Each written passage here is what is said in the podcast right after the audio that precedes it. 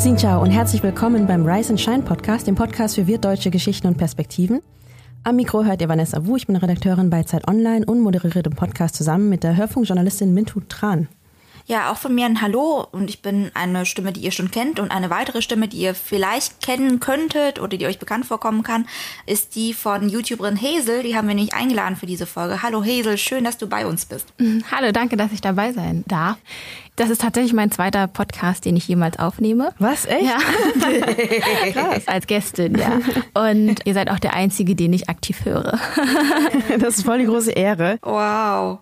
Ja, wer Hazel noch nicht kennt, äh, sie ist eine der größten wirtdeutschen Influencerinnen, so, weil wir das beurteilen können, irgendwie was Follower-Zahlen angeht. Und wenn man irgendwie mit Leuten spricht, kennst du Hazel? Ja, klar kenne ich Hazel. So, sie ist auf jeden Fall eine der bekanntesten. Und bekannt ist sie vor allem für YouTube-Videos über Finanzthemen. Dort ist einen YouTube-Kanal, der hieß Pocket Money, zusammen mit Funk. Ne? Du bist nämlich gelernte Steuerberaterin, deswegen hast du auch Expertise darüber. Du bist aber auf, auf Twitch zu sehen, nicht nur auf YouTube. Ähm, das ist so eine Livestreaming-Plattform, in der vor allem Gamer ihre Videospiele übertragen, aber wo auch alle anderen möglichen Leute so zeigen, was sie so machen. Und das erste Mal viral gegangen bist du, als du auf ein Video von Julian Bam reagiert hast. Julian Bam ist ein anderer sehr berühmter YouTuber aus Deutschland und der hat darüber gesprochen, wie viel Geld er durch YouTube macht und wie viel ihm abgezogen wird an Steuern und so und, und du hast ihn dann so ein bisschen gefact-checkt und ihm seine Finanzen erklärt. Hä? Er hat den höchsten Steuersatz, 45 Prozent. Aber was gerade komisch ist, er hat seine Einnahmen genommen und dann sofort darauf Steuern berechnet. Er muss eigentlich noch ähm, seine Betriebsausgaben auch einkalkulieren und dann hat er seine Einkünfte und dann kann man vielleicht Steuern berechnen. Aber vielleicht hat er keine Betriebsausgaben, was ich mir nicht vorstellen kann.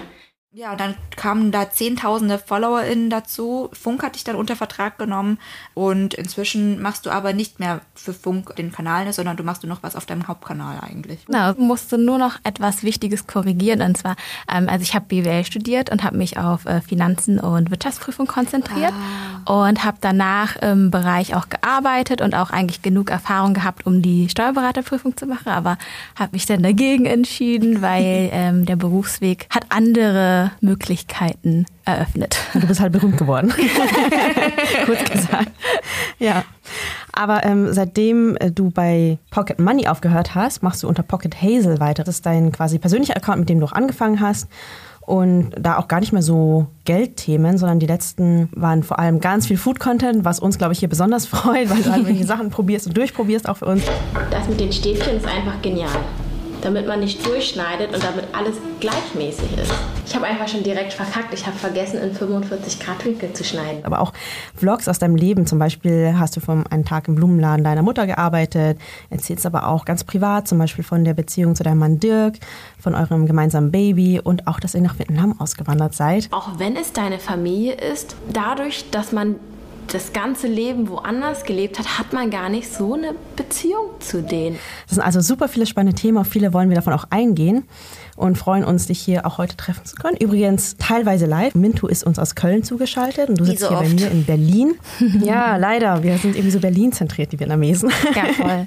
Du bist auch so der Berliner Vietnamese, ne? Also du Ja. bist zwar nicht hier geboren, aber aufgewachsen. Das ist voll krass. So, man denkt, man geht nach Deutschland und hat dann plötzlich nur deutsche Freunde, aber ich bin wirklich nur mit Vietnamesen aufgewachsen.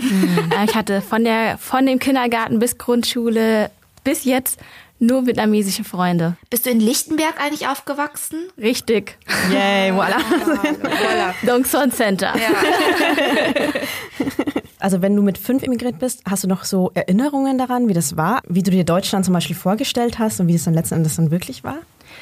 Ich habe jetzt keine spezifischen Erinnerungen. Ich wusste immer nur, dass Deutschland, da ist mein Vater.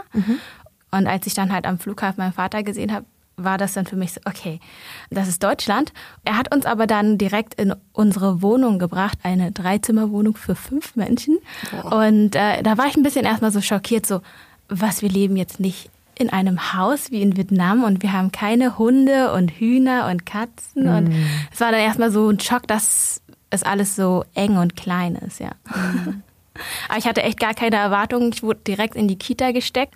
Das Einzige, was halt für mich kompliziert war, war, dass mein Vater angefangen hat, mit mir Deutsch zu sprechen. Wow, Er, hatte, okay. er hatte Angst, dass wir das irgendwie nicht schaffen mit der, wie nennt man das? Integration. Integration, das schwierige Wort. Ja, er hatte da hingegen halt Angst und das fand ich halt super, super komisch einfach, weil ich habe halt immer mit ihm vietnamesisch geredet. Du hast ja auch einen Zwillingsbruder, ne? Ja. War das dann irgendwie einfacher oder hat es das sogar Sachen ein bisschen schwerer gemacht? Ah nee, die Sache hat es auf jeden Fall wesentlich einfacher gemacht. Aber ich kann mich halt genau an den ersten Tag von der Kita erinnern. Und zwar bin ich da hingegangen und ich wusste, dass die eine andere Sprache sprechen.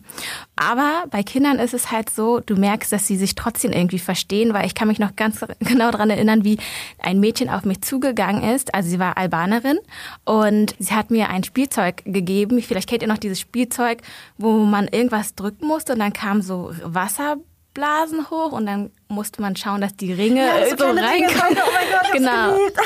Das hat sie mir dann gegeben und Oh. ähm, ja, das war dann meine erste Erfahrung im, im, in der Kita und die war relativ positiv, ja. Krass, dass das bei euch dann auch Albaner gab. Ich, ich bin nämlich auch vor allem mit Kosovo-Albanern damals aufgewachsen, am anderen Ende von Deutschland, in Bayern.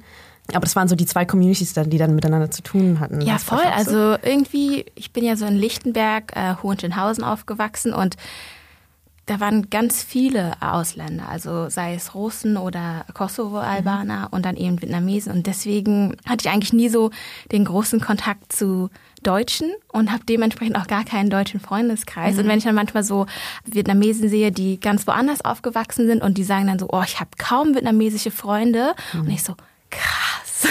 Ja, aber erzähl uns doch mal so, wie das so Was? war, weil wir sind ja in so deutschen Kleinstädten oder Dörfern aufgewachsen und waren so eine der wenigen vietnamesischen Familien vor Ort und hatten fast nur weiße Freunde. Ich kann mir gar nicht vorstellen, wie es ist, so mit einer vietnamesischen Clique die ganze Zeit zu hängen. Also wie war das? Habt ihr irgendwie viel auf Vietnamesisch gesprochen oder doch auch viel auf Deutsch? So welche Themen hattet ihr? Hattet ihr trotzdem auch irgendwie Rassismuserfahrungen gemacht? Also mit Vietnamesen aufzuwachsen war für mich ganz, ganz wunderbar. Wir waren richtige Nachbarn. Also ich musste einfach nur einen Stock runterlaufen. Also ich habe im zehnten Stock gewohnt, meine Freunde im neunten Stock und dann gibt's noch Freunde im siebten Stock und so. es war so, so eine richtig krasse Community. Es war fast wie in Vietnam, wenn man einfach nur so auf die Straße geht und deine Freunde in der Nachbarschaft wohnen und äh, man sich eigentlich jeden Tag gesehen hat, wirklich jeden Nachmittag, wenn die Schule vorbei war, hat man sich getroffen, obwohl man nicht mal zur selben Schule gegangen ist. Und ähm, am Wochenende haben sich die Eltern immer zum Essen verabredet. Man hat eigentlich entweder bei sich gegessen, aber da waren ganz viele Gäste, Freunde von Eltern und dementsprechend auch ihre Kinder, die dann meine Freunde waren. Oder wir waren immer woanders essen. Also es gab kein Wochenende, wo mir langweilig war sozusagen. Und wir waren halt einfach nur Kinder und haben gespielt. Und so Thema Rassismuserfahrung haben wir tatsächlich erst zusammen später reflektiert. Haben wir als Kind überhaupt nicht bemerkt, dass da irgendwas passiert ist oder so. Aber eigentlich doch, es ist was ganz, ganz Schlimmes passiert. Und zwar, und das war, glaube ich, sogar das allererste Jahr in Deutschland. Und zwar hatten wir nämlich noch eine Nachbarin im, keine Ahnung, irgendwie im achten Stock, also genau zwischen uns so. Und die hat immer die Polizei gerufen, wenn auch nur das kleinste Geräusch war. Also wirklich, wir haben es gar nicht verstanden. Und am liebsten hat die die halt eben am Sonntag angerufen, weil da hat man halt diese Ausrede, mit Sonntag muss es ruhig sein. Und irgendwann war die Polizei, glaube ich, zum dritten Mal bei uns. Und dann haben die gesagt, ja, wir müssen jetzt raus aus der Wohnung. Und dann mussten wir umziehen. Ja. Alle Vietnamesen mussten Krass, umziehen, okay. oder was? Nee, nee, nee, wir, das war voll krass, weil wir ja eben im zehnten Stock waren. Also wir waren in dem Stock, wo die Nachbarn genau unter uns waren. Und die konnten sich halt nur bei uns so krass beschweren. Die konnten nicht sagen, ja, im siebten Stock ist es auch laut, ich will auch, dass die raus sind. Oder im elften Stock ist es laut, ich will auch, dass die raus sind. Also sie konnten halt nur uns quasi verjagen. Also ich habe die Nachbarn im Laufe des Lebens eigentlich immer und immer wieder gesehen, weil sie, es gab ja meine Freunde, die sie eben nicht verjagen konnten. Und an ihr vorbeizugehen war für mich immer so voll schlimm, weil ich dachte so, oh Gott, gleich kommt wieder die Polizei. Das ist, finde ich, auch das Interessante an Lichtenberg. Also ich weiß jetzt nicht, was ihre Motive waren. Vielleicht war sie auch einfach wirklich zu laut. Aber im Osten kommen halt so ganz verschiedene Menschen zusammen. Ne? Einerseits hast du da voll viele andere Wirts und fühlst dich so wie Community. Und ich kann mir auch vorstellen, dass, dass man sich da anders entwickelt, als, sage ich mal, wenn man sich voll einsam fühlt und sich die ganze Zeit denkt, irgendwas ist falsch mit einem. Aber andererseits hast du halt auch, naja, Ostdeutsche. Und ich will ja auch nicht über einen Kamm scheren, aber es ist halt irgendwie schon so, dass in Ostdeutschland Rassismus zum Beispiel krass verbreitet war, auch äh, gerade in den Wendejahren und heute leider auch ähm, nicht weg ist. Im Westen natürlich genauso wenig, aber da irgendwie so dicht auf dich, zusammen mit sozialen Problemen. Ähm, du hast ja auch gesagt, es war so ein Hochhaus, ich nehme mal an, so Ja. ein Plattenbau wahrscheinlich Ja, genau. auch. Und das alles so Tür an Tür dicht zusammen. Ja, also es ist auch also in Lichtenberg ist bekannt, dass die asiatische Community sehr, sehr groß ist. Und früher gab es halt zum Beispiel das Weitlingskiez, da haben ja ganz viele Vietnamesen gelebt, aber dieses Kiez war auch eben bekannt mhm. für Neonazi-Gruppierungen. Mhm. Das ist halt voll krass, dass die Extreme da gelebt haben, aber mittlerweile haben wir sie verjagt. Ihr habt sie verjagt oder sind die aufgestiegen, abgestiegen? Okay. Weiß ich nicht. Es ist nicht mehr so präsent. Und äh, Minto hatte vorhin auch nach der Sprache gefragt. Das würde mich auch interessieren, weil eure Eltern, bis auf deinen Vater, haben ja Vietnamesisch mit euch gesprochen. Und wenn du dann auch noch viele vietnamesische Freunde hast, war das dann auch eure gemeinsame Sprache? Nee, gar nicht. Also Vietnamesisch war unter uns Freunden überhaupt nicht die gemeinsame Sprache, weil unsere Eltern waren so darauf fokussiert, dass wir Deutsch lernen müssen, sprechen müssen mhm. und perfekt, dass sie auch nicht gesagt haben, ja, redet mhm. mal Vietnamesisch, das könnt ihr ja auch. Das ist dann denen erst später aufgefallen, so circa zehnte Klasse, wo die uns dann in Vietnam Urlaub mitgenommen haben und gemerkt haben, oh, verdammt, unsere Kinder können kein Vietnamesisch. Also mein Vater hat natürlich irgendwann wieder angefangen, mit mir Vietnamesisch zu sprechen, aber irgendwie war es da schon zu spät. Mm. Ja, also wir haben zusammen Deutsch geredet. Und wie würdest du sagen, ist dann dein Vietnamesisch? Nicht perfekt mm. und auch gar nicht ausbaufähig mehr, weil ähm, meine Eltern kommen aus Mitte Vietnam. Ihr kennt ja immer diese Frage, kommst ja, du aus Süden wir schließen so Norden? die, äh, ja. so, ich komme aus der Mitte. Und ähm, das Problem ist, wir haben dort so einen richtig krassen Akzent und ich komme nicht nur aus der Mitte, sondern aus einem ganz kleinen Dorf. Mhm. Und wir haben so sogar fast unseren eigenen Dialekt. Und dementsprechend ist mein Vietnamesisch sehr, sehr schwierig zu verstehen. Und ich kann Hochvietnamesisch einfach nicht verstehen. Also ich, ich kann mir Mühe geben und ah. es verstehen, aber ich kann nicht ähm, mit einem Klick auf einmal Hochvietnamesisch ja. reden, so wie die Leute aus Bayern eben Hochdeutsch können. Mm. Und meine Schwester kann das. Sie ist ja mit zwölf erst hierher gekommen und äh, sie kann tatsächlich ah. ihre ihren Dialekt switchen. Also sie kann mit uns ganz normal ähm, Nord normal. Äh, Mitte-Vietnamesisch reden. ja. Und dann kann sie aber auch das Vietnamesisch reden, was halt auch im Fernsehen gesprochen wird und jeder kann sie dann halt verstehen. Und ich, ich weiß gar nicht, wo ich anfangen soll, um dieses Hochvietnamesisch zu sprechen. Ich bin da voll so am Verzweifeln. Ich, hab, ich war auch bei der Vietnamesisch-Schule in der 10. Klasse. Also mhm. ich saß da mit 16 und mein Bruder auch und der Rest war sechs Jahre alt. und wir waren so richtig, richtig alt und haben angefangen, so das vietnamesische Alphabet mhm. zu lernen. Und dann haben sie halt angefangen, die Zeichen einzuführen, also diese Graphen, dieses Fragezeichen ja. und ja genau. Die diakritischen Zeichen, das ist genau. Und, und da bin ich dann komplett verloren gegangen, weil ich habe gesagt, ja, ich spreche es einfach anders aus. Ja. Woher soll ich wissen, welches der sechs Zeichen ich jetzt drauf machen soll, wenn ich ganz anders ausspreche als ja. normal? Hä, aber die anderen Vietnamesen, mit denen du in Lichtenberg aufgewachsen bist, die haben doch wahrscheinlich nicht alle Zentralvietnamesisch gesprochen, oder? Oder doch? Doch. Die waren wow. auch fast alle Zentralvietnamesisch. Also Echt? wir hatten so eine ah. eigene Clique. Also ich weiß, dass wir so zwei, drei Onkels, also Jews mhm. hatten, die äh, aus Südvietnam waren. Aber mhm. sonst war wirklich alles so zentral, weil mein Vater ist ja in so einem, also die nennen sich immer Bauzug 11. Okay. Weil sie sind mit dem Bauzug 11 nach Deutschland gekommen. Also die durften sich halt in der Baufirma ein paar Leute aussuchen, die nach Deutschland kommen oder die mhm. sich freiwillig gemeldet haben und dementsprechend sind sie vom selben Ort. Also sind quasi mhm. auch die Freunde von meinem Vater, die hierher gekommen sind. Mein Vater zum Beispiel ist auch noch voll mit der Gruppe befreundet, mit der es dann nach Deutschland gekommen ist, nach Ostdeutschland. Ist das das Gleiche sozusagen, so selbe Gruppe, selber Jahrgang? Genau, und sie treffen sich jedes Jahr einmal am 1. Mai zum Tag der Arbeit. Und wow, sie sind jetzt okay. sehr verstreut in Deutschland. Also die meisten sind wirklich noch in Berlin, aber an dem Tag kommen tatsächlich noch vereinzelte Gastarbeiterinnen aus Deutschland angereist nach Berlin. Okay, krass. Irgendwie ist Berlin dann so groß genug, dass es anscheinend verschiedene vietnamesische Communities gab, ja. sodass ihr sogar unter euch bleiben konntet und die anderen quasi die Weirdos waren, die einen komischen Dialekt gesprochen haben und nicht ihr. ja, voll. Spricht dann Dirk eigentlich auch deinen Dialekt? Ah, nein, gar nicht. Also, ah. ähm, also zur Erklärung vielleicht nochmal, Dirk ist dein Ehemann, ne? Genau. Seine Mutter kommt aus Südvietnam, also aus Saigon. Und dementsprechend spricht er Südvietnamesisch. Sein Vater kommt tatsächlich genau dort her, wo ich herkomme. Oh. Wirklich nur 30 Minuten entfernt. So richtig Schicksal. Und sein Vater kann aber Hochvietnamesisch, so wie alle Vietnamesen, die in Vietnam aufgewachsen sind. Und dementsprechend hat er so einen Mix gelernt. Aber er konnte meinen Dialekt am Anfang gar nicht verstehen.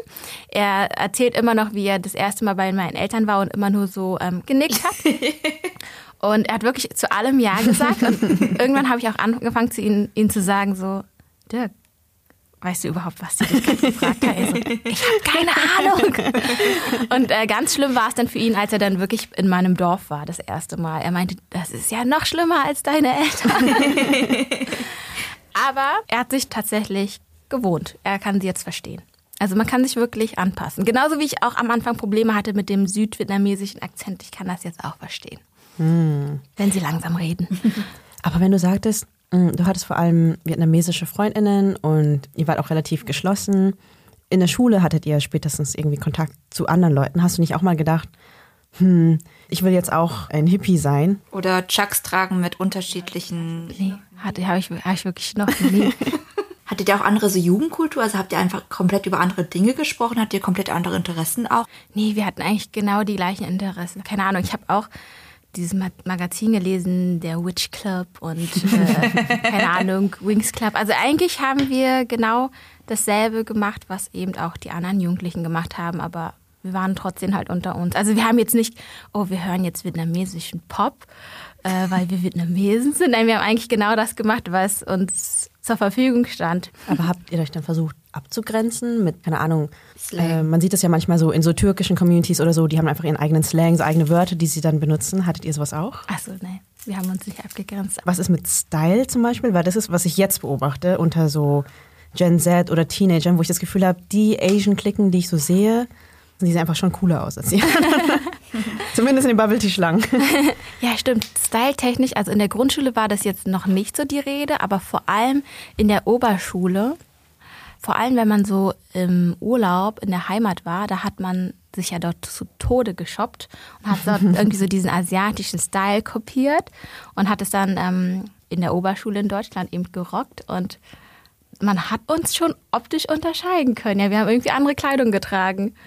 Was war das so? Oh, also schon in 2007, 2008 waren wir schon sehr viel von Korea inspiriert. Mm. Diese Skinny Jeans und dann ähm, diese Westen und keine Ahnung, die Haare so richtig komisch hochgegelt, ganz nach oben.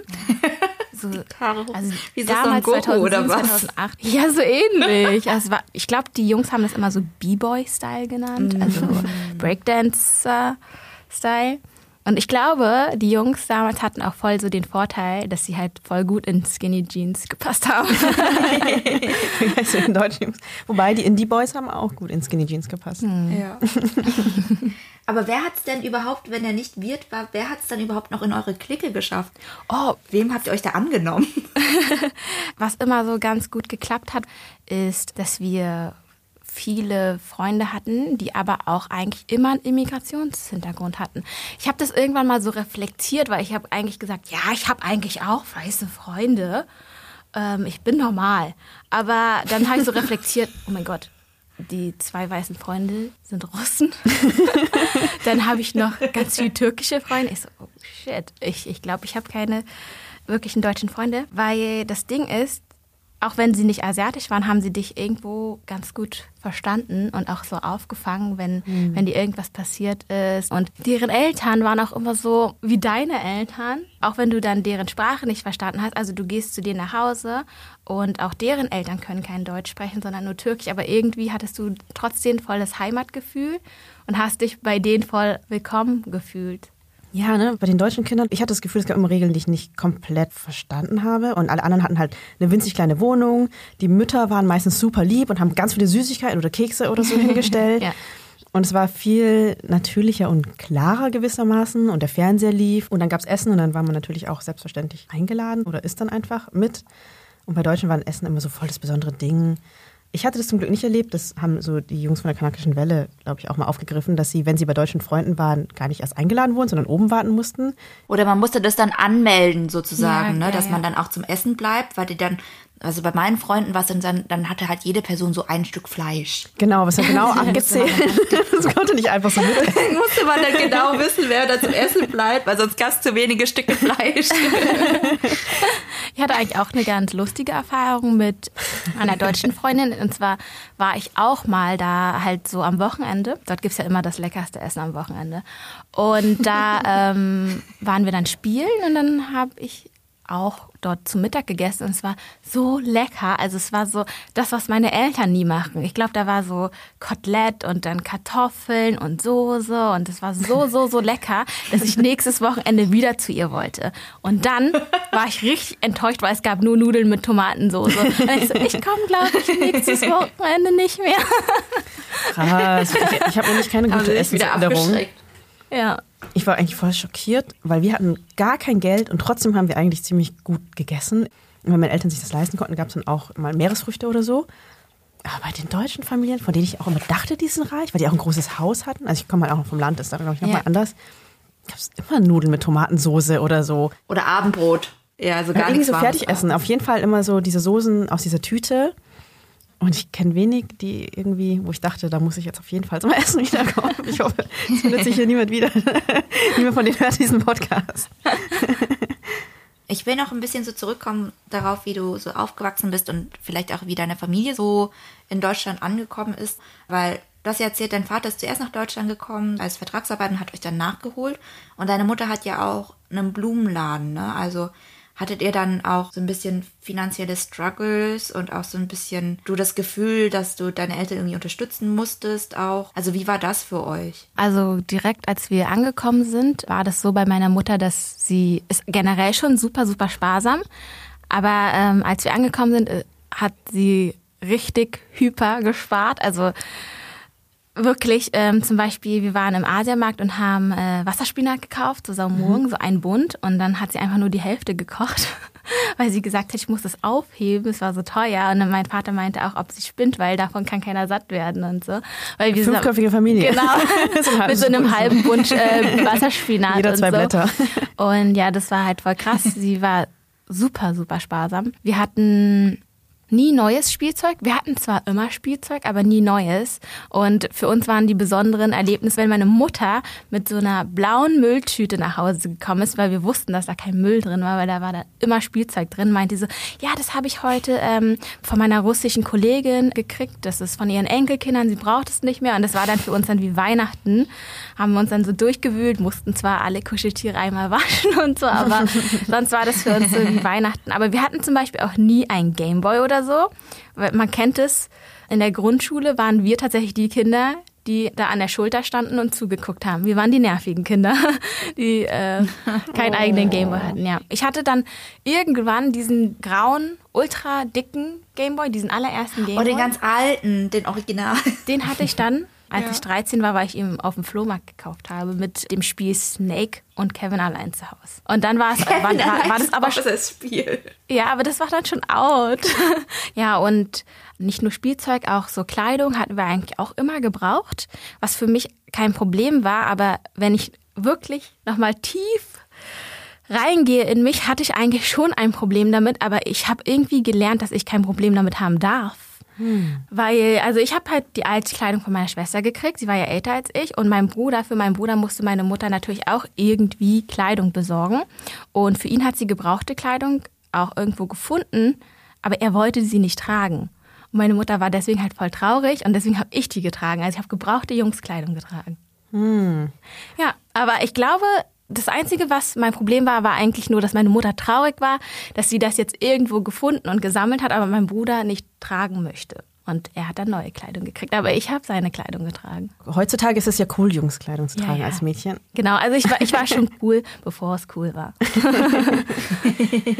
Aber haben dir deine Eltern dann auch immer eingetrichtert, wenn sie so arm sind, dass du dann später auf jeden Fall viel arbeiten musst und Geld verdienen und sie dann in der Rente versorgen musst? Also Also, es waren ja fast auch schon geflügelte Wörter, ne? So Gimtieren und so. Also so diese Ja. Sprüche, die man immer hört, das ist, das, ich könnte mir das, glaube ich, sogar tätowieren. Das ist so krass drin.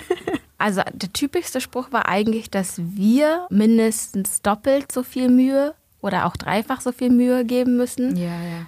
wie halt die anderen Kinder. Kinder, ja, um genau das Gleiche zu erreichen. Und, ähm, wir mussten auch immer super gut in der Schule und so sein, damit wir später, keine Ahnung, Ärzte, Rechtsanwälte etc. werden können. Oder BWL studieren. Ne? Oder Warst ein sehr BWL. gutes Kind. Ja, tatsächlich ist es auch voll gelenkt worden von meinem Vater. Also der erste Berufsweg von mir war vollkommen gelenkt von meinem Vater, weil er hat sich so überlegt, ähm, was, was kann sie machen? Okay, 1-0-Schnitt hat sie nicht, also Medizin ist raus. äh, und tatsächlich hat er mir in der neunten Klasse direkt einen Job bei seinem Steuerbüro besorgt. Und dann, nach meinem 15. Geburtstag, einen Tag später, musste ich schon direkt im Steuerbüro arbeiten, wow. weil ich dann arbeitsfähig war sozusagen. Oh voll so das vietnamesische Klischee, so voll fleißig, die ganze Zeit arbeiten, arbeiten, arbeiten. Ja, aber es irgendwie haben viele mir auch immer so Komplimente gegeben. Also die Freunde von meinen Eltern haben immer gesagt, oh Mann, deine Tochter ist so fleißig. Und ich denke mir so, ich mache gar nichts, wirklich. Ich werde eigentlich nur gezwungen. So.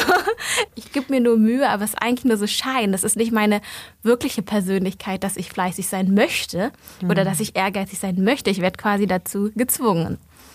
Aber, du hast Aber hattest du da nicht irgendwie ja. mal rebelliert? Genau, du hast es dann noch gemacht. Ich habe nie rebelliert. Noch nie. Ich finde es richtig, richtig krass. Manchmal meinte ich zu meinen Eltern, ich bin eigentlich zu gut für euch. ich habe wirklich noch nie rebelliert, wirklich. Aber das Einzige war tatsächlich, als ich aufgehört habe, im Steuerbüro zu arbeiten. Also das ist schon mittlerweile drei, vier Jahre her. Und mein Vater fragt heute noch, wann gehst du denn eigentlich zurück ins Steuerbüro? Es reicht ja jetzt mit dem YouTube-Ding. Wow.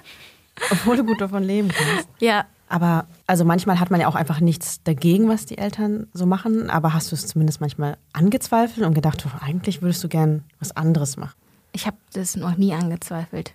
Ich glaube, ich bin immer so diesen einfachen Weg gegangen, habe das gemacht, was meine Eltern wollten. Und ähm, YouTube kam tatsächlich erst, weil ich im Studium damit angefangen habe, aber nebenbei. Also ich mhm. habe das erfüllt, was sie wollten, also studieren aber habe versucht, nebenbei irgendwas anderes zu starten. Dann hatte ich einfach bei dem Versuch Glück und dementsprechend habe ich auch wieder den einfachen Weg genommen. Ich hatte Glück in dem, was ich gemacht habe und habe das dann weitergemacht. Und ich habe am Anfang sogar parallel im Steuerbüro 40 Stunden gearbeitet und YouTube gemacht. Ich habe also wirklich versucht, wirklich habe bis oh zur letzten Minute versucht, meine Eltern so zu befriedigen. Mhm. Dann hat aber irgendwann auch so mein Körper Nein gesagt. Also ich musste auch ins Krankenhaus, weil ich zu viel Stress hatte. Mhm. Und ja, ist eine andere Geschichte. Aber dann habe ich gesagt, okay, ich gehe erstmal nur mit den Stunden runter. Dann hatte ich einen 32-Stunden-Job und YouTube. Aber dann, als Funk angeklopft hat, habe ich gesagt, okay, es geht nicht. Ich muss jetzt meinen Angestelltenjob loswerden. Das habe ich meinen Eltern nicht erzählt. Ich habe denen gesagt, ja, ich kündige jetzt im Steuerbüro, aber ich arbeite jetzt für den Staat. also ich habe so gesagt, ja, Funk ist ja öffentlich-rechtlich das ist für den Staat, das ist immer noch ein richtig nicer Job. Das könnt ihr euren Freunden erzählen. Ach, du warst ja auch schon Mitte 20, oder? Ja. Und ich habe trotzdem immer noch versucht, das meinen Eltern recht zu machen. Aber warum eigentlich? Ich sage ja nicht, dass es schlecht ist. Ich meine, das ist ja auch so der deutsche Rahmen. Oh mein Gott, man muss auf jeden Fall rebellieren, wenn man Teenager ist. Mhm. Und das ist ja ganz schrecklich, wenn die Eltern einen lenken oder in Bahnen bringen. Wie war das bei dir? Also wie ging es dir damit? Ich weiß nicht, also man würde jetzt meinen, ich sage, dass es mir irgendwie damit schlecht ging oder so. Aber irgendwie habe ich auch einfach die Vorteile davon genossen, mir selber keine Gedanken machen zu müssen. Wenn meine Eltern sagen, okay, BWL und dann Steuerberaterprüfung. Ja, ich habe einfach immer, was kam, eigentlich das Positive daraus gezogen. Und das war, ich muss nicht selber über meinen Karriereweg nachdenken. Krass, ich glaube, das ist wirklich so gegenteilig von Mintu und mir. Komplett. Mir einfach so voll den ja, eigenen komplett Kopf. rebelliert. Also ich habe es nicht rebelliert tatsächlich, ich habe nicht gestritten oder so, aber ihm ja, zumindest ja, ja. erklärt, warum ich was mache und es mir quasi erarbeitet, dass ich das darf. Also bei mir war es immer so, Ethnologie ist ja erstmal voll das random Studium. Also warum soll mein vietnamesisches Kind Ethnologie studieren? Aber dadurch, dass mein Abi sehr gut war und dass ich dann auch ein Stipendium hatte, dachten die, ja, das läuft ja. Also irgendwas, keine Ahnung, wir wissen nicht genau, was sie macht, aber irgendwie geht es mit rechten Dingen so zu.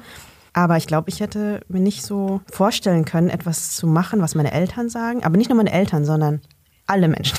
Also ich habe das auch so ein bisschen so eine Aber Charaktersache. Ich finde es wirklich schwierig, einfach ja. etwas zu tun, was andere Menschen einfach nur sagen, weil sie eine Autorität über mich haben.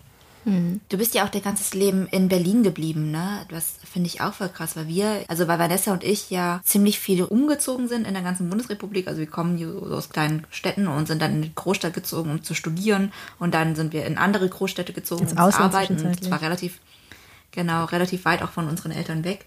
Aber bei mir war es zum Beispiel auch aus ich musste einfach so ein bisschen ausziehen, damit ich das überlebe, so ein bisschen.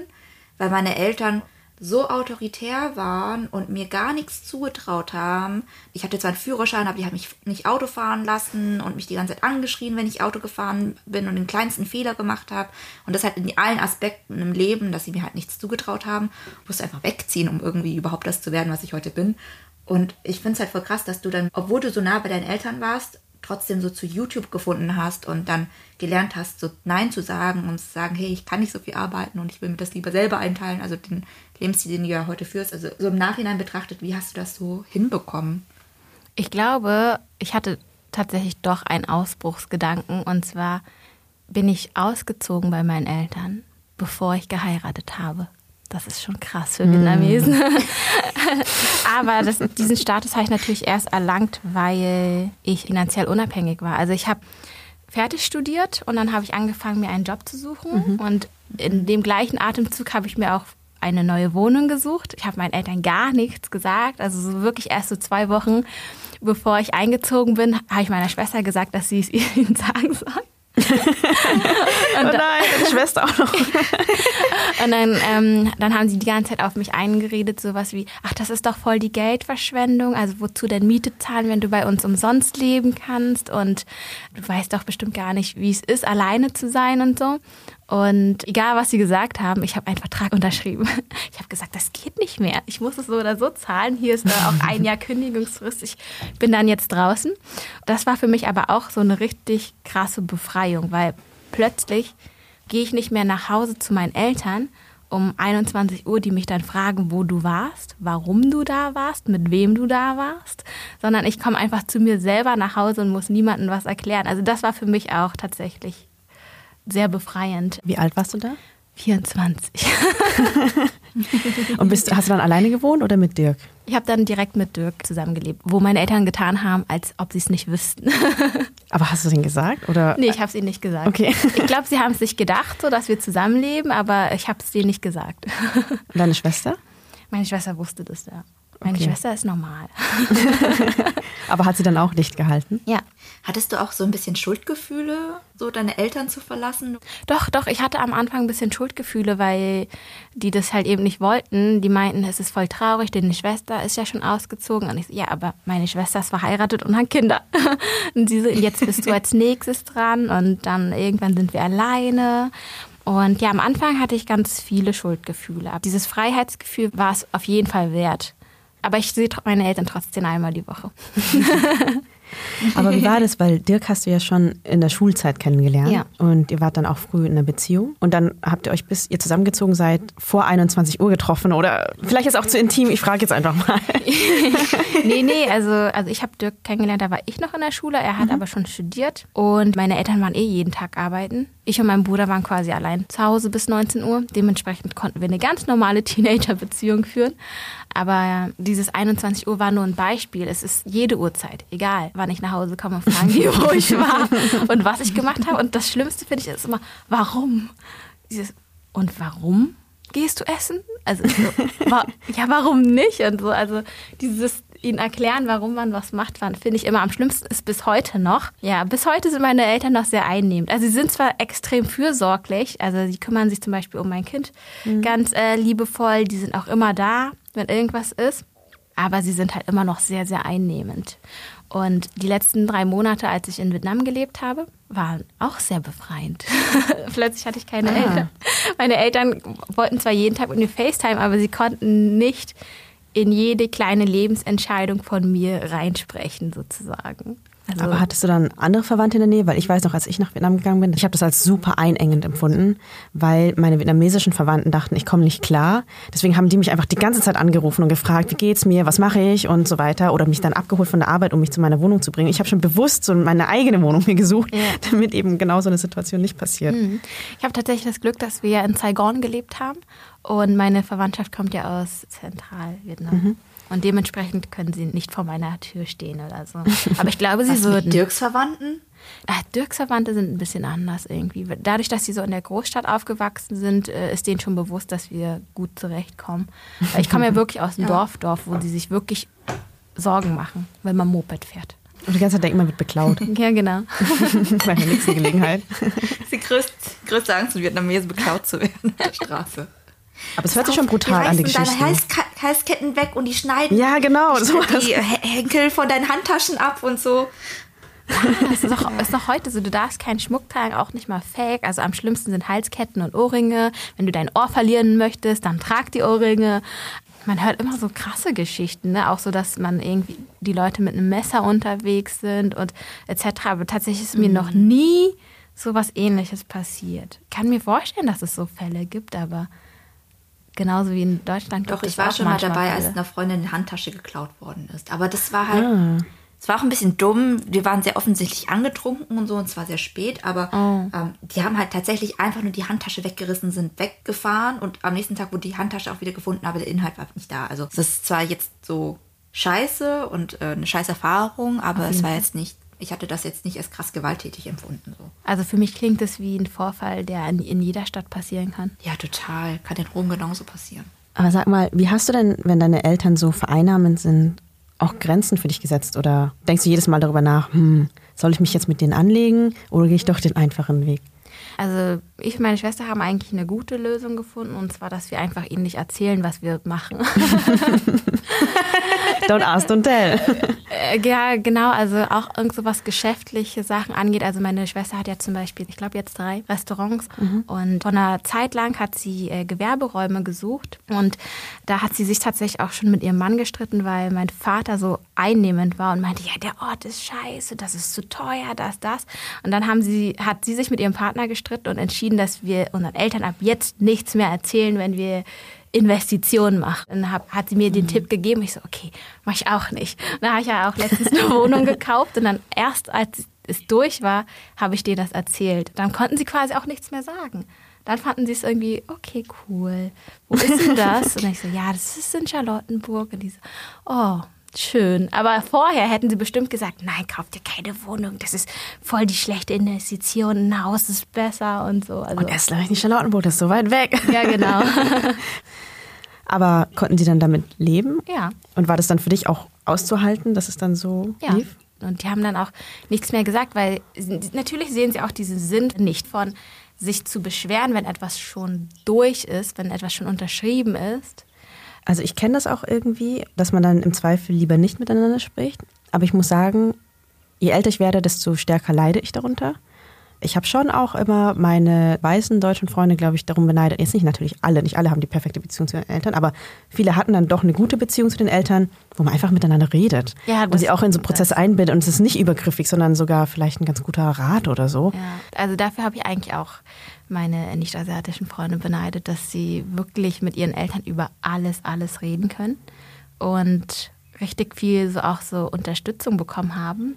Nicht nur finanziell, sondern auch so richtig mentalen Support, den, den man einfach, von meinen Eltern zumindest, konnte ich den äh, nicht so in der Form erwarten. Dabei wäre es auch umgekehrt für die Eltern toll. Die haben doch auch nicht so viel davon. Ja, haben die echt nicht. Aber keine Ahnung, ich, ich erzähle denen zwar nicht so, wenn ich so Sachen mache oder große Entscheidungen zu treffen habe, aber nachdem ich die getroffen habe, dann involviere ich sie eigentlich wieder komplett. Also ich date die dann total ab, dann ist auch alles gut, weil sie das dann nur noch positiv sehen können. Ich weiß nicht, wie es bei dir dann ist, Hazel. Also ich hatte das Gefühl, ich habe ja gesagt, ich bin jetzt so weggezogen und meine Eltern fanden es eigentlich nicht so cool, was ich gemacht habe am Anfang, aber haben dann gesehen, dass alles schon irgendwie sich gefügt hat und ich auch meinen Weg gegangen bin und erfolgreich war. Und dann ab irgendeinem Punkt habe ich dann wieder angefangen, viel mehr mit meinen Eltern zu reden, auch viel enger. Also wir telefonieren jetzt nicht jeden Tag, aber ungefähr einmal die Woche. Und ich erzähle meiner Mutter schon wirklich auch, was los ist und was ich zum Beispiel für Konflikte habe oder so. Also wirklich auch ehrlich. Und ich habe das Gefühl, dass sie mich halt viel mehr respektieren, auch seit ich ausgezogen bin, so ein bisschen. Und ich viel mehr auf eine Augenhöhe mit denen reden kann. Also hast du das Gefühl, du erreichst es auch so langsam oder hast du immer noch das Gefühl, so die sind immer noch die Autoritätsperson, denen du Sachen verheimlichen musst, damit du das überhaupt noch irgendwie machen kannst? Nee, ich habe das Gefühl, bei mir ist es sehr ähnlich wie bei dir. Also zum Beispiel als Teenie, wenn ich irgendwie Probleme hatte, also mit Jungs oder so, bräuchte ich gar nicht bei meinen Eltern anzukommen, weil Daten erst nach dem Studium war die Regel.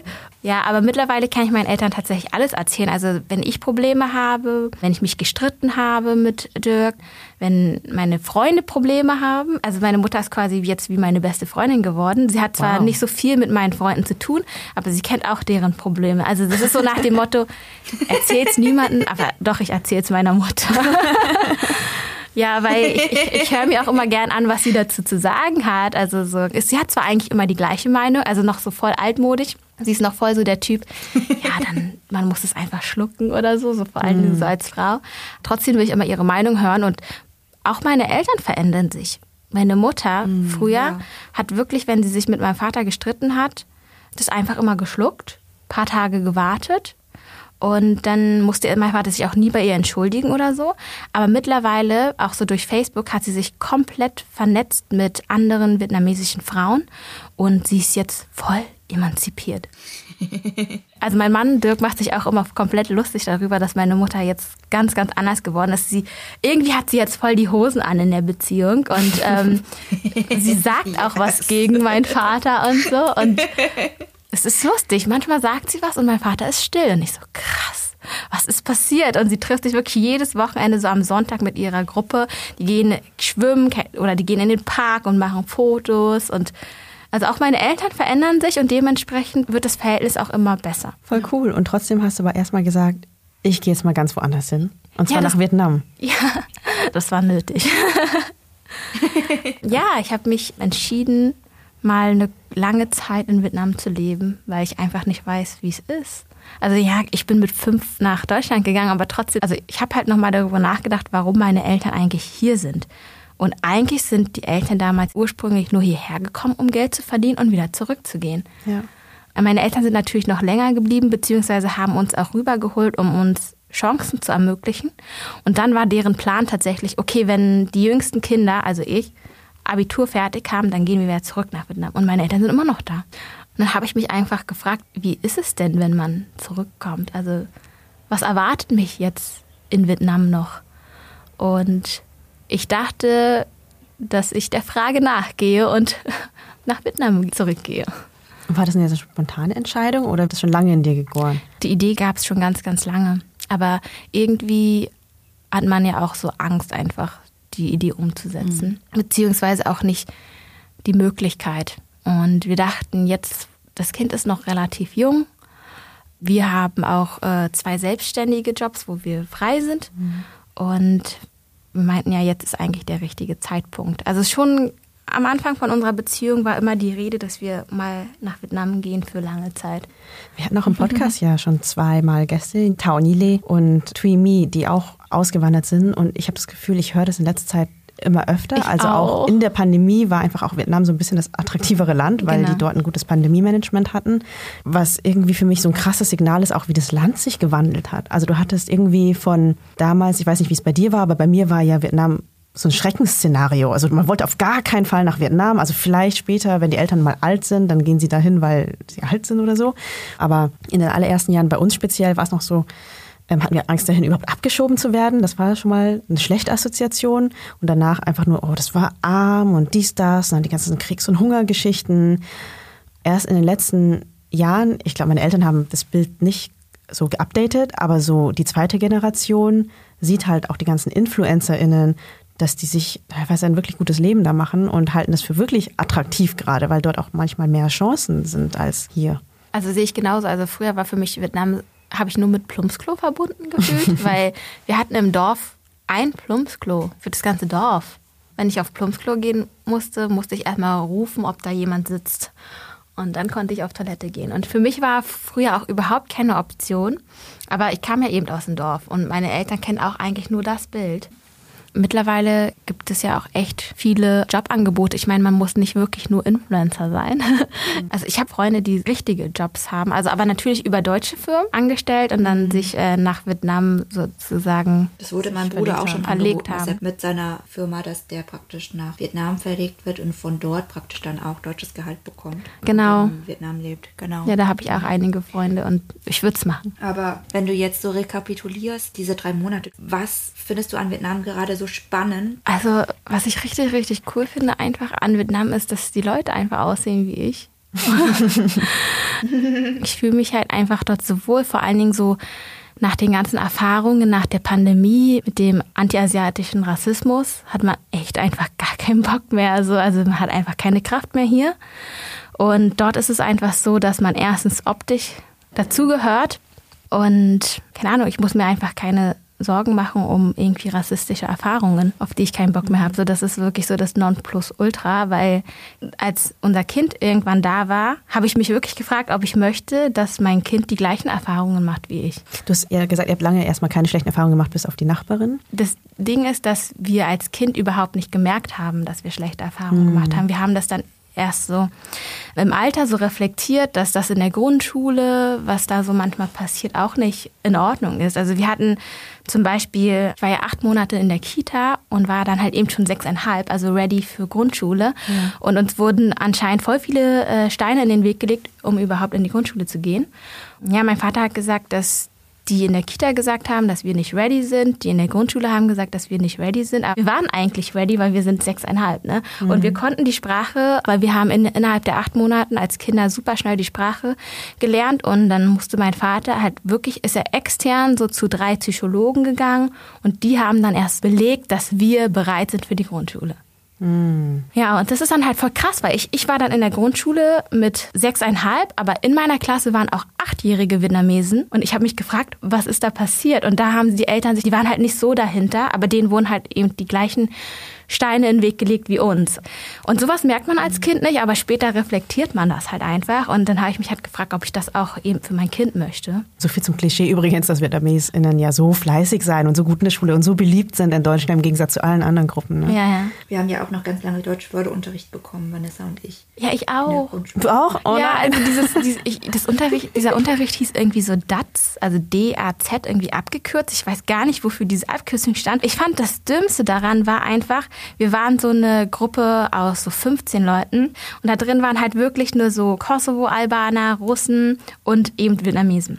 Und was ich halt richtig, richtig dumm daran fand, war, dass wir wirklich die besten Schüler des ganzen Jahrgangs waren, die da drin saßen, um mhm. Deutsch zu lernen. Ich habe es nicht verstanden, ja. wirklich. Also wir hatten extra Unterricht also nach der sechsten Stunde mussten wir extra Unterricht nehmen. Und für uns war das alles Pipifax, was sie da gemacht haben. diese Arbeitsblätter habe ich alle in fünf Minuten ausgefüllt und habe mich gefragt, warum ich hier sitze. Und hast du gefragt mal? Nee, ich habe ich hab nicht gefragt. Ich habe es eigentlich wirklich nicht hinterfragt, warum wir eigentlich hier saßen. Ich habe es nur rückblickend hinterfragt. Keine Ahnung, da saß sogar eine Russin, die hochgestuft werden soll. Das ist auch gar nicht verstanden. Ich habe gefragt und die Antwort war dann einfach, kann ja auch nicht schaden. Und als Kind habe ich dann auch nicht mehr weiter hinterfragt, okay, dann kann es wohl nicht schaden. Aber es hat mich natürlich genervt, so eine Stunde länger zu bleiben. Ja, und also meine Freunde, die dann auch eben in diesem Förderkurs waren, die hatten nachher sogar noch mehr Probleme. Weil wir haben ja wirklich dieses eine Klischee, dass wir halt eben fleißig und gut in der Schule sind. Deswegen konnte ich dann auch eben aufs Gymnasium gehen und so. Aber ich hatte auch Freunde da in dieser Fördergruppe, die hatten eigentlich eine ganz normale Realschulempfehlung. Mhm. Aber ich glaube, die Lehrer haben gesagt, dass er auch zur Realschule zu schlecht ist und er musste dann in die Hauptschule, Krass. weil die Lehrer das oh. gesagt haben. Und er hat sich einfach hochgearbeitet und hat am Ende Abitur gemacht und studiert. Aber also ich finde, das ist voll einschränkend. Das ist nicht einschränkend, das ist halt voll rassistisch und unfair, ja, wenn man einfach total das unfair, ja. Und es verunsichert ja auch Kinder. Also mhm. in meinem Fall gab es auch nicht so eine eindeutige Gymnasialempfehlung, aber man musste die geben, weil das ging schon nach Noten dann in ja. Bayern. Aber letzten Endes waren dann meine Eltern so voll dahinter wären sie das jetzt nicht gewesen, ich weiß auch nicht, was es mit mir gemacht hätte, wenn Lehrer denken, du bist nicht gut genug. Ins Kind hinterfragt man sowas ja auch nicht. Da denkt man sich halt, ja, dann halt nicht. Ja, so war es dann bei meiner besten Freundin aus der Grundschule. Sie ist Kasachin. Und ähm, bei ihr war das so, sie hatte, glaube ich, keine Gymnasialempfehlung, sondern sie hatte einen Schnitt von 2,4 und braucht, man braucht ja 2,2 für mhm. Gymnasium. Und ihre Eltern waren einfach die ersten in der Schlange zur Anmeldung vom Gymnasium. Mhm. Weil man kommt ja auch ohne gymnasiale Empfehlung ins Gymnasium. Genau. Aber die mussten sich halt so viel Mühe machen. Genau, das sind so, so die Erfahrungen, die man aber erst richtig, richtig spät reflektiert. Gab es bei dir so den Moment, wo du angefangen hast, das Ganze zu reflektieren? Ich glaube, so nach der Abiturzeit, so wo jedes Mal, wenn ich eine neue rassistische Erfahrung gemacht habe, habe ich dann nochmal reflektiert, oh, das ist ja eigentlich nicht das erste Mal. Es ist mir ja schon mit sechs mhm. passiert und so. Also erst in dem Moment, wo ich verstanden habe, dass es nicht okay ist, habe ich gemerkt, dass es aber auch nicht das erste Mal war. Hat es sich dann auch verstärkt, als du deine Mutter geworden bist? Ja, es hat sich auf jeden Fall verstärkt, weil man einfach nicht will, dass es sich wiederholt. Man hat ja Hoffnung, dass es Wandel gibt. Ebenso aufklärende Podcast wie euer. Aber irgendwie habe ich Angst, dass der Wandel nicht schnell genug ist, dass mein Kind alles miterleben wird, was ich auch erlebt habe. Und dann vielleicht lieber die Erfahrungen eintauschen in Vietnam. Auch dort ist ja nicht alles Ja, natürlich. Toll. Also dann geht es da irgendwie, denke ich, da wird es andere Dinge geben, die mich stören. Zum Beispiel geht es halt viel um Geld und je nachdem, welche Klasse du eigentlich bist, wirst du komplett anders behandelt. Ja, ich glaube, in jedem Land wird man dann wahrscheinlich dann vor anderen Herausforderungen stehen. Also ich weiß zum Beispiel, wenn ich Vietnam wählen würde, ist dann wahrscheinlich die Herausforderung, mein Kind zu einem freidenkenden Individuum heranzuziehen. Und was mich halt immer stört, ist, dass in Vietnam alles super oberflächlich ist. Also das Erste, was kommentiert wird, ist immer dein Aussehen. Es gibt dort halt auch noch so voll das alte Denken, dass die Mütter zu Hause bleiben müssen und der Vater arbeiten geht. Ich hatte die Hoffnung, dass ich nach Vietnam gehe und merke, dass das irgendwie weg ist, aber es ist noch komplett da. Und da ist so ein Beispiel, wir haben halt unser Kind bei der Tagesmutter manchmal abgegeben. Und da bin ich halt von der Tagesmutter zu mir nach Hause gelaufen, was halt 20 Meter sind. Und schon so zwei Kommentare wie, "Oh, ihr habt doch nur ein Kind, ist doch nicht so schwer, sich um ein Kind zu kümmern. äh, ja, oder so oh, schon wieder das Kind abgeschoben. Und ich bin auch mal halt in die Stadt gegangen, um shoppen zu gehen. Und Dirk war halt eben zu Hause. Da haben die auch so gefragt, oh mein Gott, wo ist die Mutter? Und dann Dirk, ach, die, die ist gerade in Distrikt 1 und geht shoppen. Und so, oh mein Gott, wie schlimm. Aber auch die ganzen Kleinkinder, die haben das auch schon verinnerlicht. Also, weil die ganzen Nachbarskinder haben dann mit meinem Kind gespielt und dann gefragt, so, hä, wo ist die Mutter? Die haben es einfach nicht verstanden, wie ich nicht da sein kann. Was ich auch beobachtet habe, wenn ich so Verwandte besuche, ist, dass Kinder in Vietnam anders verwöhnt werden als hier. Ich habe das Gefühl, so hier, keine Ahnung, musst du halt herausfinden, mach einfach. In Vietnam, alle meine kleinen Cousins und Cousinen wurden dann aufs Moped natürlich gesetzt, überall hinchauffiert. Am besten sollten sie drinnen spielen und auch nicht draußen und auch nicht schmutzig werden, auch nicht so viel in die Sonne gehen. Und das finde ich schon krass. Also ich meine, das ist auch ein Kulturwandel. Das ist jetzt nicht, ich würde nicht sagen, das ist die Kultur, aber das ist so in den letzten Jahren und Jahrzehnten so gewesen, als das Land sehr schnell zu Wachstum gekommen ist und Wohlstand, dass man dann irgendwie so ganz radikal gegen alles ist, was irgendwie mit Händen und Füßen zu tun hat. Und ein Kind darf natürlich so frei laufen, wie es möchte. Und das Problem ist, wir haben jetzt nicht mit ihm Händchen gehalten und dann haben wir immer direkt Kommentare gekriegt. Oh mein Gott, das Kind, es läuft alleine rum. Äh, passt auf. Gibt es also auch so dieses, ihr müsst es tragen. Ich so, nein, aber er möchte doch laufen. Und er so, nein, nein, ihr müsst es tragen, hier ist es gefährlich und dreckig. Und wenn er sich einmal auf den Boden hingesetzt hat, kamen schon drei Frauen und haben ihn hochgezogen und so. Und, ähm, und das Krasse war dann zum Beispiel, als wir zum ersten Mal Dirks Cousin getroffen haben mit ihrem Baby, das war vier Monate alt. Und wir hatten dann so Familienessen und dann haben sie uns gesagt, ja, das ist heute Premiere. Unser Baby hat heute zum ersten Mal das Haus verlassen. Ich so, oh mein Gott, das ist doch schon vier Monate alt. Ich so, ja, aber hier ist es normal. Also hier, hier das erste Jahr ist das Kind eigentlich komplett zu Hause, wirklich im Zimmer oder im Haus eingesperrt und kommt nie raus. Also Sie haben wirklich Angst, dass sie sich verletzen. Dass sie sich verletzen, ist für sie das Schlimmste. Also zum Beispiel, wenn unser Kind einmal so einen Kratzer hat, fragen wir immer, oh mein Gott, was ist passiert? Warum hat er einen Kratzer? Und warum ist seine Haut nicht makellos? Und ich so, ja, er ist, er ist hingefallen beim Spielen. Die so, ja, deswegen geht man auch nicht raus. Und ähm, wir haben sogar in der Nachbarschaft ein Baby bekommen. Also da ist in der Nachbarschaft ein Baby geboren, während wir da waren. Und wir haben es nie gesehen. Wir waren drei Monate da und wir haben es noch nicht einmal gesehen. Es war noch nicht einmal draußen einfach.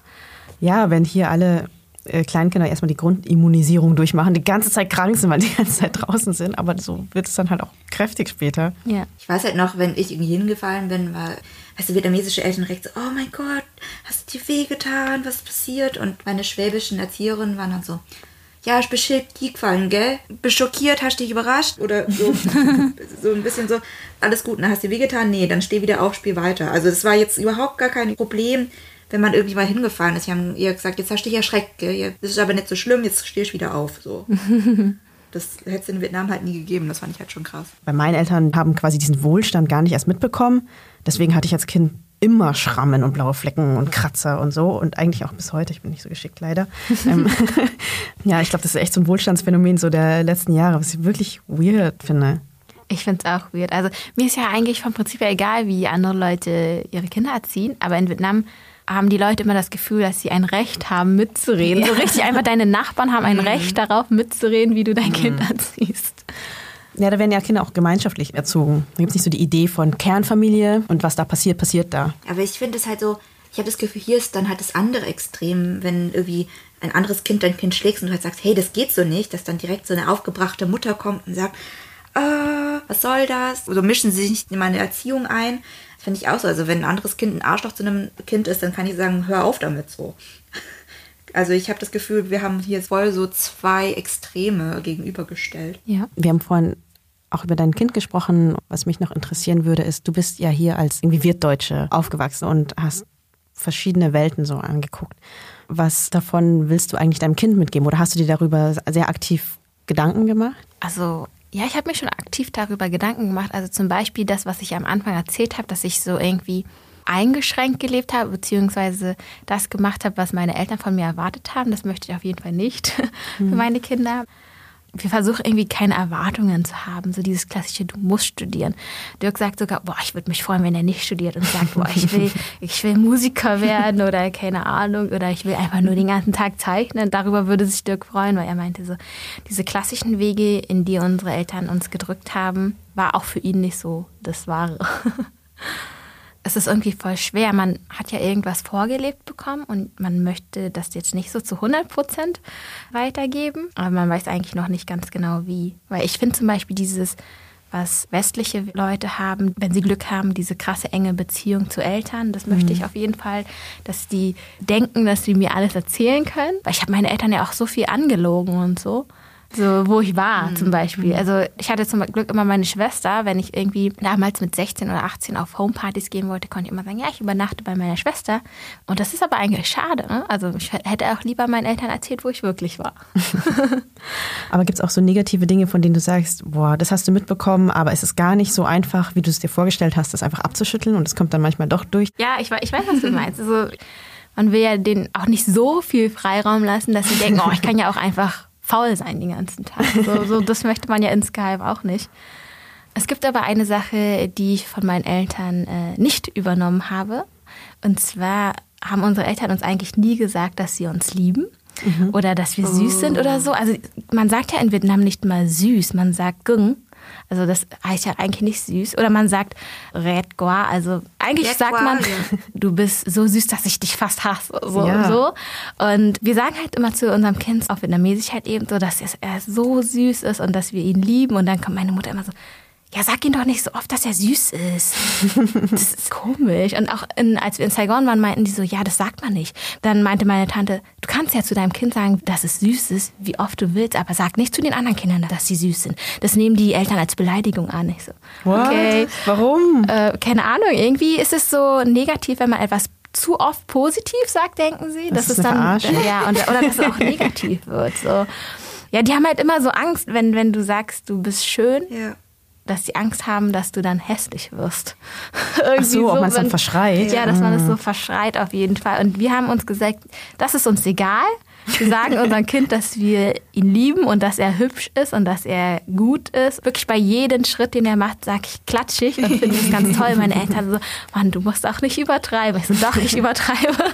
Ich habe halt auch gehört, zumindest äh, in Ocean Würgens Buch von Earth Will Briefly Gorgeous, ja. hat er geschrieben, dass das auch so eine Art Aberglaube ist, dass wenn du dein Kind praktisch zu sehr lieb hast und dem zu sehr sagst, dass du es lieb hast, dass dann die bösen Geister das holen. Deswegen gibt man dem nicht eine Beleidigung so als Spitznamen, irgendwas so richtig doofes. Tanchor oder ich so. bei Ocean Wurm war es ja. dann Little Dog, genau, ja. so Hund. Also ich kenne ja so viele Kinder, die einfach dann Schwein genannt werden von ihren Verwandten. Ja, also meine Schwester hatte, glaube ich, auch den Spitznamen Bärau. Also, oh, bisschen, also sie war überhaupt nicht dick. Also das würdest du niemals denken, so, ne? Aber also sie, haben sie dann ihren Vornamen genannt und dann danach noch Bärau. Ja, das gibt es richtig oft. Das ja. ist auch richtig gemein. Ja, auch für jedes Geschlecht. Ja. Aber wir haben uns alle lieb und sagen uns auch, dass wir uns alle lieb haben und sagen auch, dass äh, ja. wir toll sind und auch, auch, dass ihr toll seid, Rise and Shine HörerInnen. Danke, dass du hier zu Besuch warst bei uns im Podcast und uns über Auswandern und über Aufwachsen in einer Wirt-Community gesprochen hast. Genau, und auch ich bedanke mich bei dir, Hazel. Es war ein super schönes Gespräch. Danke, dass ich da sein durfte. Danke, dass du uns so viele Einblicke in dein Leben gegeben hast und ich jetzt ein besseres Gefühl von Wirt-BerlinerInnen bekommen habe. Mhm. Ich immer nur von außen so, ah, wow, es gibt so eine Community hier. ja, und dir und deiner Familie vor allem alles, alles Gute. Dankeschön. Bis dann. Tschüss. Tschüss. Tschüss.